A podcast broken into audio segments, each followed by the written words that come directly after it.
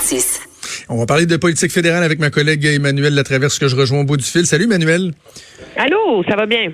Ça va bien. Écoute, faut que je te dise, euh, quand il y a des débats des chefs euh, face à face et tout, j'aime toujours la période où on anticipe le débat. J'aime la, la, la, euh, la fébrilité qu'il y a la journée d'un débat. J'aime le challenge de l'analyser à chaud rapidement le lendemain. Mais je pense que ce que j'aime le plus, c'est de le laisser décanter un 48 heures, là, 72 heures, et là, voir qu'est-ce qui colle, qu'est-ce qui finalement passe sous silence, les choses qu'on n'avait pas pensé qu'on accorderait autant, autant d'importance et là, on est un peu là, rendu vendredi, deux jours euh, après le débat. Euh, qu'est-ce que tu en retiens, toi, finalement, deux jours plus tard? Ben, ce qu'on en retient, malgré ton magnifique préambule, ce qu'on en retient, c'est le rendez-vous manqué d'Andrew Scheer. Ah oui. Euh, et c'est, je sais qu'il y a beaucoup de conservateurs là qui trouvent que c'est injuste d'ouvrir le débat sur l'avortement, oh. etc. Moi, je te dirais que M. Scheer avait une occasion en or à ce moment-là là, de mettre ça derrière lui. Exact. Euh, de d'expliquer aux gens en quoi le fait que lui soit pro-vie n'aurait aucun impact sur sa façon de gouverner, pourquoi, comment. Euh, tu sais, il y a quand même un deux minutes là où il y avait toute la marge de manœuvre pour lui définir les termes de ce débat-là à son avantage. Et à la place, il s'en est remis à des vieilles lignes de presse qui ne fonctionnent pas depuis des mois et ça l'a totalement déstabilisé. Euh, et d'avoir finalement essayé hier de dire bon, mais oui, je suis pro-vie, ben ça change rien, c'est pas ça le débat. Là, mais, mais, mais Emmanuel, j'ai envie de te demander parce que bon. Euh, il faut, il faut essayer de comprendre pourquoi cet entêtement-là. De, ce que tu sais, de tes contacts, de, des échos que tu as, est-ce que c'est de l'entêtement d'Andrew Scheer lui-même? Est-ce qu'il est mal conseillé? Parce que on s'entend tous qu'au niveau stratégique, c'était épouvantable ce qu'il a fait, c'est-à-dire de pas régler le dossier, finalement de, de, de, de, trébucher là-dessus au débat. Et là, le lendemain, de continuer à faire vivre ça en finalement donnant leur juste. sais comment se fait-il qu'on en soit arrivé là? Moi, je pense qu'on en est arrivé là parce que les l'entourage de M. Scheer a fait l'erreur de voir ce débat-là sous la lorgnette des années passées, des campagnes de 2008 et de 2011 en partie de 2006 pour les conservateurs. C'est longtemps, c'est toujours un enjeu que les libéraux, tu sais, c'est un vieux truc là, tu sais, c'est un vieux truc que les libéraux ressortent à chaque campagne et ça avait été assez difficile à une certaine époque pour M.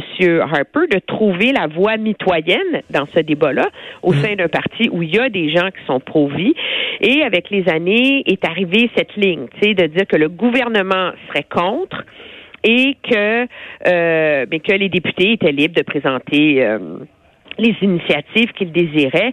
Et euh, l'équipe de Andrew Scheer a toujours pensé que ça suffirait sans comprendre que l'autorité de M. Harper, le fait que M. Harper n'ait jamais été connu comme quelqu'un qui était intéressé par ces enjeux-là contribuait à ce que son discours soit crédible.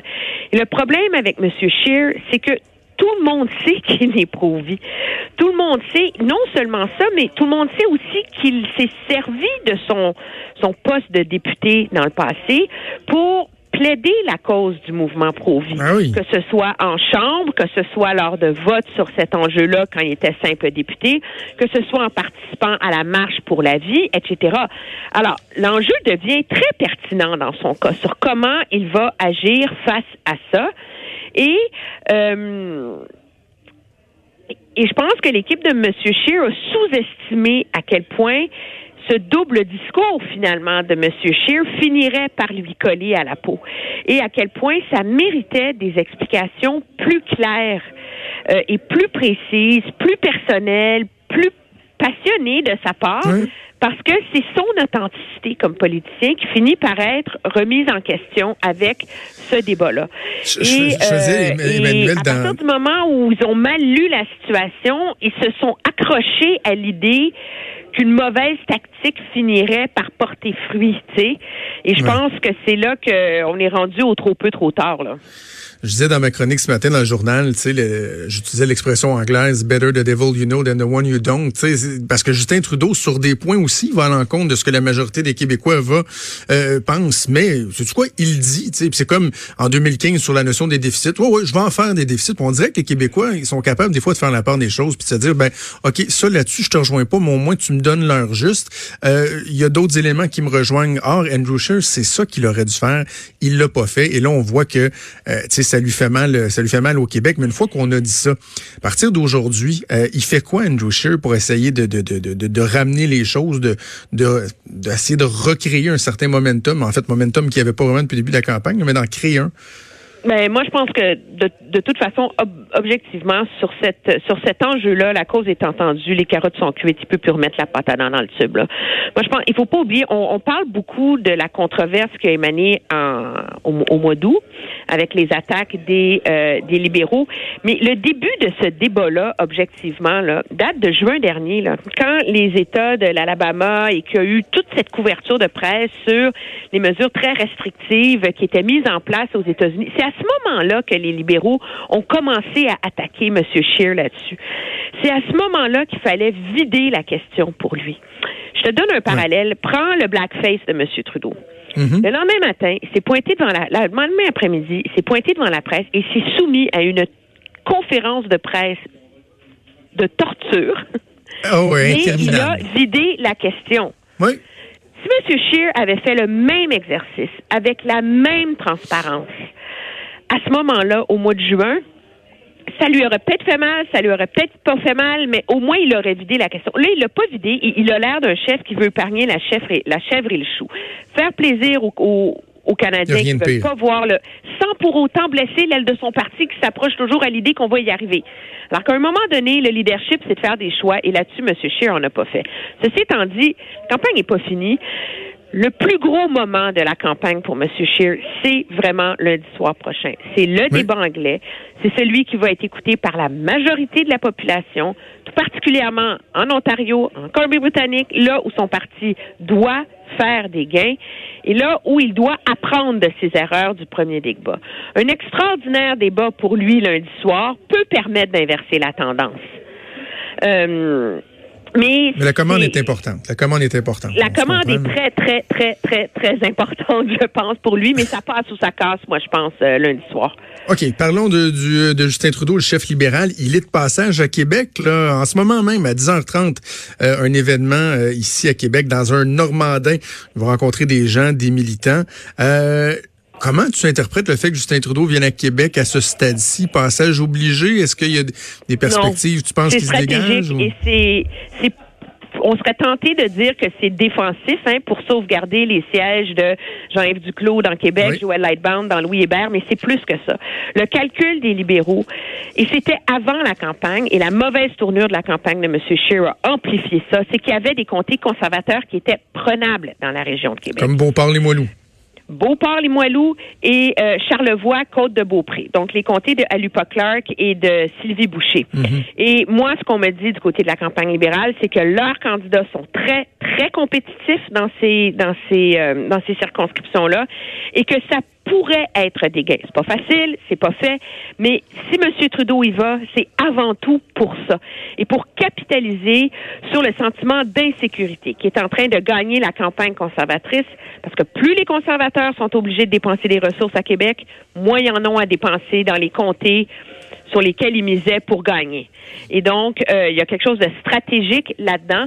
Donc, ça, là, le lundi soir, 21 octobre au soir, ça va être des comtés chaudement disputés. Et, et Contrairement à ce qu'on aurait pensé en début de campagne. C'est ça. Mais là, s'il y a des gens qui disent, ben voyons, le vote conservateur est tout en train de s'en aller du côté des libéraux, c'est pas nécessairement comme ça qu'il faut l'interpréter. Il faut penser au Bloc québécois qui est en remontée et dans la région de Québec, euh, des conservateurs désillusionnés vont avoir tendance à se ranger derrière le Bloc québécois et c'est là que ça peut permettre aux libéraux de se faufiler. Ben exactement. Monter du bloc dans ces comtés-là, euh, les votes que Maxime Bernier peut aller chercher aux conservateurs. Euh, déception des militants conservateurs face à leur chef. Tout ça peut permettre aux libéraux euh, de se faufiler dans ces comtés-là où ils avaient fini deuxième. Là. Il faut le dire quand même, euh, si ma mémoire est bonne, à la dernière élection. Donc, je pense que ça nous montre à quel point, c'est nous, les journalistes, on aime ça que l'histoire soit claire, hein, que ça pas compliqué. c'est genre en Ontario, là, dans la banlieue de Toronto, c'est les libéraux contre les conservateurs.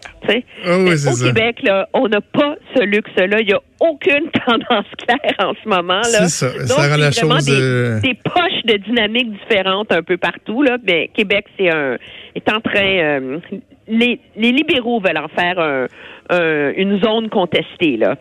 OK. Et en terminant, Yves-François Blanchet, bon, il a bien fait au débat. Bon, moi, je dis qu'il a un petit peu la partie facile, mais il reste que le fait qu'il soit en montée comme ça, là, ça va attirer un peu plus les projecteurs sur lui. Et là, notamment, euh, certaines positions contradictoires, positions passées versus les positions actuelles du bloc et de son chef, ça commence un peu à le rattraper, là. Oui, parce que c'est les deux. Il y a un avantage et un inconvénient hein, au, débat pour M. Blanchet. Le gros avantage, c'est que la majorité des Québécois le connaissaient pas, sont pas dans la bulle médiatique comme nous là, euh, et donc ils ont vu un chef euh, en contrôle, bien préparé, euh, serein, responsable. L'envers de la médaille, par ailleurs, c'est que là, ses adversaires se sont mis à dire bon ben c'est fini la partie gratuite là, comme il avait eu depuis le début, et là il se voit de plus en plus forcé de défendre les prises de position controversées ou contradictoires contradictoire qu'il a prise dans le passé. Contradictoire, rappelle-toi la campagne électorale provinciale, euh, la, la l'an dernier, euh, quand il était commentateur politique, euh, M. Blanchette était un farouche adversaire du projet de laïcité. Hein? Donc, ça allait diviser le Québec, etc. Il a traité les caquistes d'homophobes pour l'histoire de la parade gay. Et, et donc, euh, là, tout d'un coup, euh, plusieurs se disent, ben, minute, là, t'es contre la CAQ quand tu veux défendre le Parti ben québécois, et quand tu veux gagner pour le Bloc, là, soudainement, c'est tes meilleurs amis, là. Alors, il y a du, il y a du patinage à faire là-dessus, et surtout sur la question environnementale parce que euh, il présente le Bloc québécois comme le parti le plus vert, euh, qui va, c'est pro-environnement, changement climatique, position anti, assez euh, ferme contre les industries fossiles. Mais là, il est obligé de défendre le fait qu'à l'époque, il appuyait l'exploration à l'Anticosti, la cimenterie mécaniste, faut-il en parler? Et moi, je trouve que c'est un peu court de dire, ben moi, quand j'étais ministre de l'Environnement, le seul bout qui me concernait sur la cimenterie, là, c'était ce que j'étais en train de négocier, de mettre de la biomasse, etc. Ah oui, ça pourrait être green, ça pourrait être une cimenterie verte. Le reste du dossier, là, ça, ça appartenait à l'économie. ça, c'est comme si Catherine McKenna se promenait pas à dire, moi, le pipeline, là, je l'aime pas non plus, mais j'ai essayé. Euh, et donc, euh, et donc là, euh, tout d'un coup, euh, oui, les projecteurs vont être sur lui. Et objectivement, ça va être intéressant de voir comment, dans le débat français de la semaine prochaine, Là, les, les couteaux de ses adversaires vont être beaucoup. Là, la dynamique va changer. Et moi, je trouvais qu'il l'a eu euh, assez facile. C'est une. Moi, je trouve que ses adversaires lui ont euh, l'ont pas beaucoup challengé dans le face-à-face de mardi soir. C'était pas original dans la euh, façon de faire non plus. Il a très bien fait, justement, mais là, ça risque d'être plus difficile pour lui la semaine prochaine. Là. Emmanuel, on va s'en reparler lundi. On pourra mettre la table justement sur le débat en ben anglais qui va se dérouler lundi. Bonne fin de semaine à toi. Très bien, au revoir. Salut.